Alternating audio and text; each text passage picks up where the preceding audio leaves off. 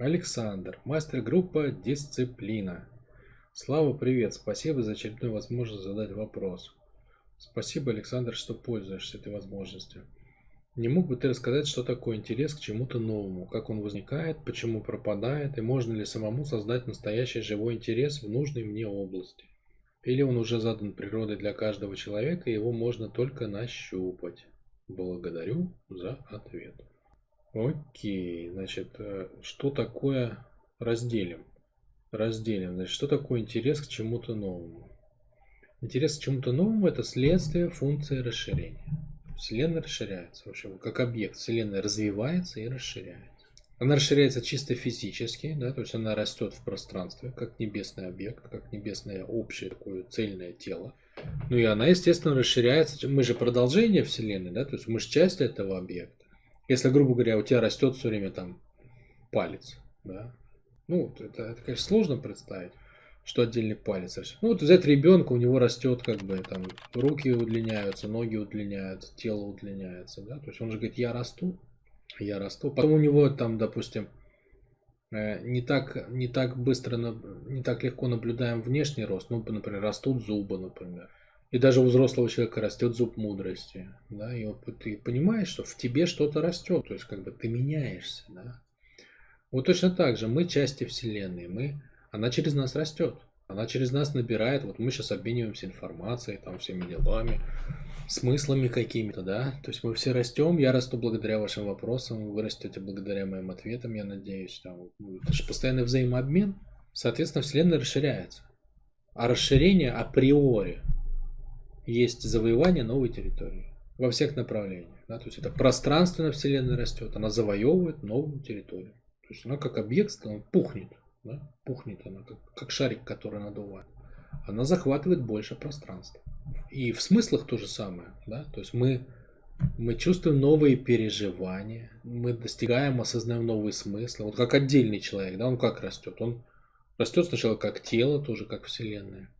Потом он продолжает меняться как тело, но основной акцент меняется. Он растет во взаимодействии с другими людьми, в навыках, в поведенческих навыках, в каких-то там профессиональных навыках, в картине мира растет, да, в той функции, которую он может выполнять. Это година по-русски называется, да. Год от слова година, от слова годность, что каждый год ты, в принципе, если ты развиваешься, ты должен быть годен к чему-то новому. И вот этот рост, да, он подразумевает, что ты как бы постоянно наращиваешь завоеванную территорию. И корень, конечно, в этом. То есть, если читать твой вопрос, да, интерес к чему-то новому, вот это следствие того, что ты как инструмент Вселенной рожден расширяться. Если бы ты, Александр, родился коровой, допустим, да, ну ходил бы ты по полю, щипал бы ты травку. Ты бы делал это из года в год, там 10 лет. И совершенно бы от этого не страдал. То же самое поле, та же самая травка. Никаких проблем. Никаких проблем. Все классно. Ходишь, щипаешь. Ну а ты как походи, попробуй сейчас пощипать 10 лет травку на одной и той же лужайке.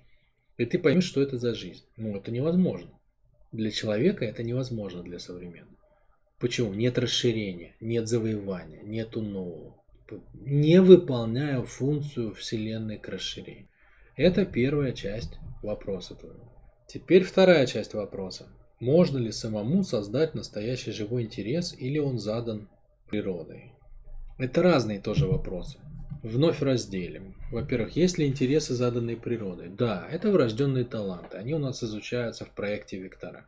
Там ты можешь получить список врожденных, заданных природой интересов.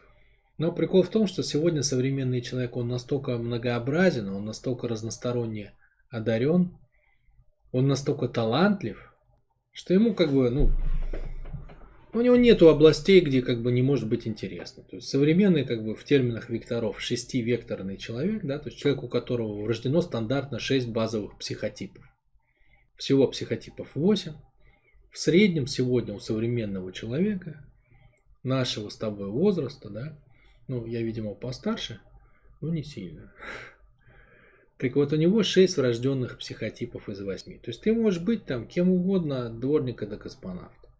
Можешь, я не знаю, собачек разводить, Можешь на гитаре играть, можешь картины рисовать, можешь песни петь, можешь здания строить, можешь людей лечить. Все, что хочешь, можешь делать.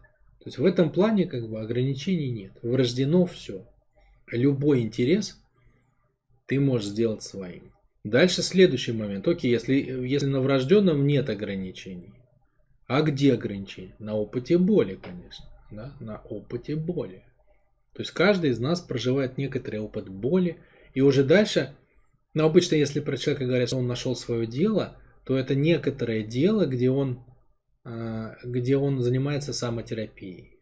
Да? То есть любое дело жизни – это какая-то самотерапия. То есть человек как бы свою внутреннюю травму как-то обыгрывает с помощью своего рода профессиональной деятельности. И тогда он все время чувствует, что он растет. Да? То есть, ну, условно говоря, например, человек чувствует, не знаю, вот он прожил травму, что он не важен для низкий авторитет имеет, да, то ему надо в каком-то деле хорошо разобраться. Ну, ну я такой самый как бы примитивный пример беру, просто чтобы ты логику поймал, да. То есть следующее, как бы, что сужает, да, то есть по природе дано все, но что сужает? Это травматичный опыт. Травматичный опыт, свой личный, семейный, да туда накладываются еще стартовые навыки, ведь кого-то отдали в музыкальную школу, а кого-то нет. Вот там, не знаю, вырастает какой-нибудь Моцарт, который, который там шпарит с пяти лет, да, и невероятные вещи играет на фортепиано. Ну, давайте представим, что у него вместо фортепиано был бы токарный станок, например, дома. Был бы тогда Моцарт. То есть, ну, это что же фактор, да?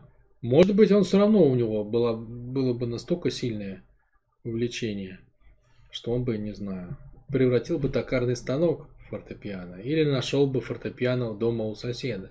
Но не факт. То есть есть элемент еще как бы, куда тебя направили, он ограничивает. То есть какие кайфы ты сумел попробовать в детстве. Вот, например, у меня есть средний сын. Он вот увидел концерт на струнных. Ну, ему было там 4 года. И он выразил желание играть на струнном инструменте, там, на скрипке или на виолончели. Ну, думаешь, как бы дурь какая-то, да? Так, первый, первый отклик, что, ну, как бы увидел там, что ему захотелось. Но нет, он приходит раз за разом. Говорит, хочу, хочу. Вот ты чувствуешь, что человек раз и поймал, как бы его заразил. Ну, хочешь что, ну, давай, давай. Вот человек ходит уже там несколько лет в музыкальную школу. Сам причем сам причем ходит. То есть ему как бы кайфово, он бросать не хочет. Он прожил как бы, да, вот эта история. Вот ему нравится там, не знаю, виолончель щипать.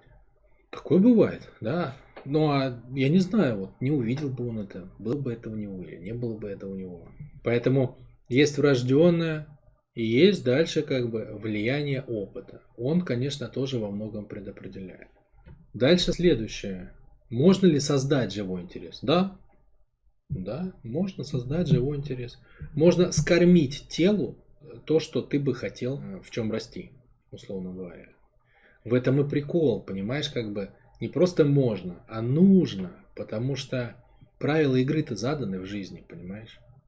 Вот то пространство, в котором мы с тобой находимся, пространство жизни, оно состоит из людей. И основные как бы правила игры, они касаются взаимодействия с людьми. То есть ты не можешь общаться с папой так же, как с мамой, с мамой так же, как с братом, с братом так же, как с сыном, с сыном так же, как с боссом, с боссом так же, как с подчиненным, с подчиненным так же, как с партнером по бизнесу, а с партнером по бизнесу так же, как с конкурентом. Вот ты не можешь. Ты понимаешь, что это вообще как бы это совершенно разные типы отношений. То есть для каждого есть свое кунг-фу. Ты можешь в этом не разбираться, ради бога. Просто ты не сможешь тогда строить какой-то тип отношений. У тебя будут ссоры там с мамой, с детьми не будет контакта, с женой ты будешь ругаться, там с боссом ты будешь думать, что он мудак, у тебя будет все время как бы на терпении все проходить. Подчиненные у тебя будут не, не выполнять твои задачи, там, ну и так далее. Поставленные тобой задачи. То есть в каждом типе отношений есть правила игры. Прикол в том, что ты должен распробовать каждый. Ведь любой дурак может сказать, ой, мне с родителями не интересно, они как бы там в своем мире живут. Ой, я, мне как бы не интересно с детьми там. Они маленькие, у нас еще нет общего. Ой, мы чего-то там, с кем-то там тоже. Ой, мне чего-то как бы не настроиться на, на моего клиента. Тут также любой может сказать, да? Прикол-то в том, что жизнь дает готовые модели, условно говоря, ты должен освоить 8 типов отношений. Понимаешь, ты должен. Нравится тебе, не нравится, терпимая красавица. Ты должен. Потому что если ты не освоишь, ты будешь жить в мире, где у тебя нет семейного счастья. Ты будешь жить в мире, где ты в обидах на родителей. Ты будешь жить в мире, где ты не можешь создать бизнес. Цены-то страшные реально. А заниматься-то этим людям не хочется. Всем же удобно как бы настроить себя вот как-то, как, как привык, да, и со всеми быть одинаковым. А объективно жизнь-то просит разного. Ты не можешь одинаково общаться со всеми. Потому что разные заходы требуются. Разные подходы, разные правила игры, разный акцент внимания требуется. Ты должен в папе смотреть на одно, а в сыне на другое. Ты должен зарядиться с папой одной целью, а с сыном другой целью, а с клиентом третьей целью, а с боссом четвертой целью. И надо как бы управлять этим процессом. И вот, понимаешь, как бы тут же все и валятся. То есть, вот у нас даже сейчас идет как бы переписка ВКонтакте по поводу э, видео про женщин child free, муж free. Там женщина пишет, а мне удобно без мужчины. Чего вы меня насилуете, да? Так никто не спрашивал тебя. Ты пойми, что ты родилась в теле женщины, значит, ты обязана состояться как женщина. Не ты решаешь это. Тебе дано решать, какой ты будешь женщиной. Тебе дано решать, там, с каким человеком ты применишь свои женские качества. Но, но не дан выбор, быть женщиной или не быть. Можешь ты как бы отказаться? Можешь. Свобода воли есть. Но ты же понесешь ответственность огромную. Ты же будешь несчастный, реально. Будешь одинок. Одинокая баба будет сидеть, муж фри, child free.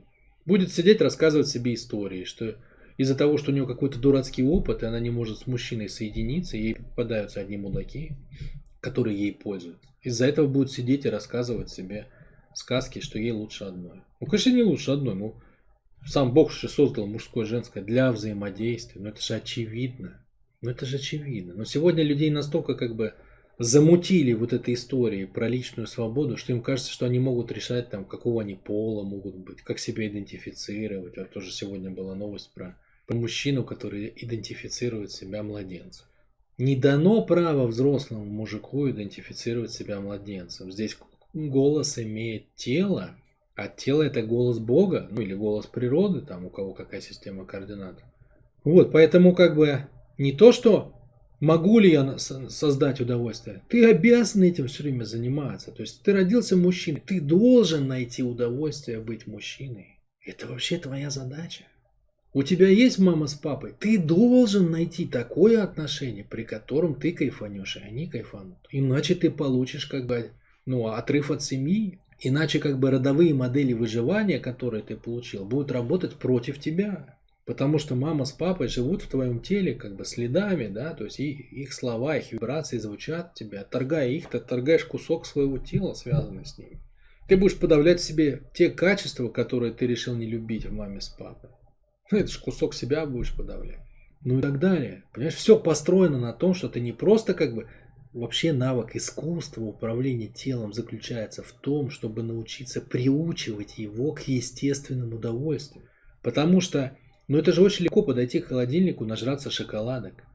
Ты попробуй приучи себя к нормальному здоровому питанию, которое может невкусное, какая-нибудь гречка там или еще что-то. Легко кушать конфеты, но как бы тяжело жить без зубов. Цена же за все есть. Поэтому это и есть искусство, Понимаешь, это и есть искусство пробуждать тело к естественному удовольствию. Учиться находить в этом кайф, сначала разглядеть этот кайф, понять его головой, потом постепенно приучить к этому кайфу тело, чтобы оно уже само выбирало именно этот здоровый кайф, а не нездоровый. Ведь сесть на наркотики легко, ты попробуй сядь на физкультуру. И то же самое касается, в принципе, любой деятельности. То есть ты можешь себя натаскать реально, ты можешь скормить телу ты можешь скормить телу реально какое-то новое удовольствие. Это не будет просто, безусловно. То есть тебе надо какое найти, какое надо состояние нащупать. Тебе надо, чтобы тебе, чтобы ты получал э, ежедневный результат в этой сфере деятельности. Ну, не знаю, там ты хочешь заняться продажами, например. Или ты хочешь заняться строительством домов. Или ты хочешь, например, там, не знаю, картины рисовать. Тебе надо так схватить это дело и головой, и телом, чтобы ты в нем, в нем мог расти с удовольствием. легко. Если ты можешь расти легко, то есть твое тело почувствует власть, то на кайфе власти оно будет заниматься чем угодно. Вот где прочувствуешь власть, там и будет кайфовать. Потому что везде, где ты, если ты обратишь внимание, везде, где ты кайфуешь, это только там, где у тебя есть состояние власти. Где его нету, там все идет тяжело, да, там все идет не в кайфе. И главное, конечно, состояние власти должно быть над, над жизненным пространством в целом. Что тебе жить в кайф. Что тебе просто кайфово жить. Понимаешь? Вот тебе просто кайфово жить. Ты как бы над материей жизни ты, ты нашел, как над ней доминировать. Да? То есть как как бы как использовать жизнь как материю для удовольствия. Не обязательно под себя эгоистично, как, как, как а, некоторые, да, то есть хищно только вот под себя. Наоборот, с удовольствием себе и другим. А где-то только себе, а где-то и так, и так. Но вот с этого все начинается. Потому что с базовым кайфом от жизни ты начинаешь наполнять все остальное. И тогда уже меньшее значение имеет, чем именно заниматься. Если ты можешь просто кайфовать и этим чувством наполнять любое действие, то тогда сами действия вторичны. Первичен кайф. Куда бы ты ни пришел, в какой проект. Ведь есть же такие люди, если ты обратишь внимание, да, там у них и они и музицируют, и там, я не знаю, какую-нибудь одежду выпускают, и на встречи ходят, и какие-нибудь тренинги ведут, и какой-нибудь бизнесовый проект еще дополнительно имеют. И все на кайфе. Потому что они не из этого пытаются получить удовольствие, а этим наделить. Да?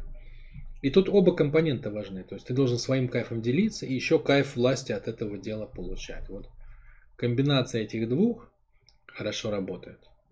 Хорошо работает. Это два целевых образа. Себя на общее состояние э, жизни в целом и конкретно целевой образ на взаимодействие с какой-то сферой жизни отдельно. Ну и то и другое как бы можно делать можно делать у нас в проекте там в разных тренингах или, или личной работой со мной. Но э, многое упрется в то, насколько твое тело вообще да, открыто к новым ощущениям. То есть главное, что тут будет мешать, конечно, конечно, это, это травмочки. Да? То есть если тело напряжено и заполнено травматичным опытом, то ему сложно будет хватать какие-то новые истории.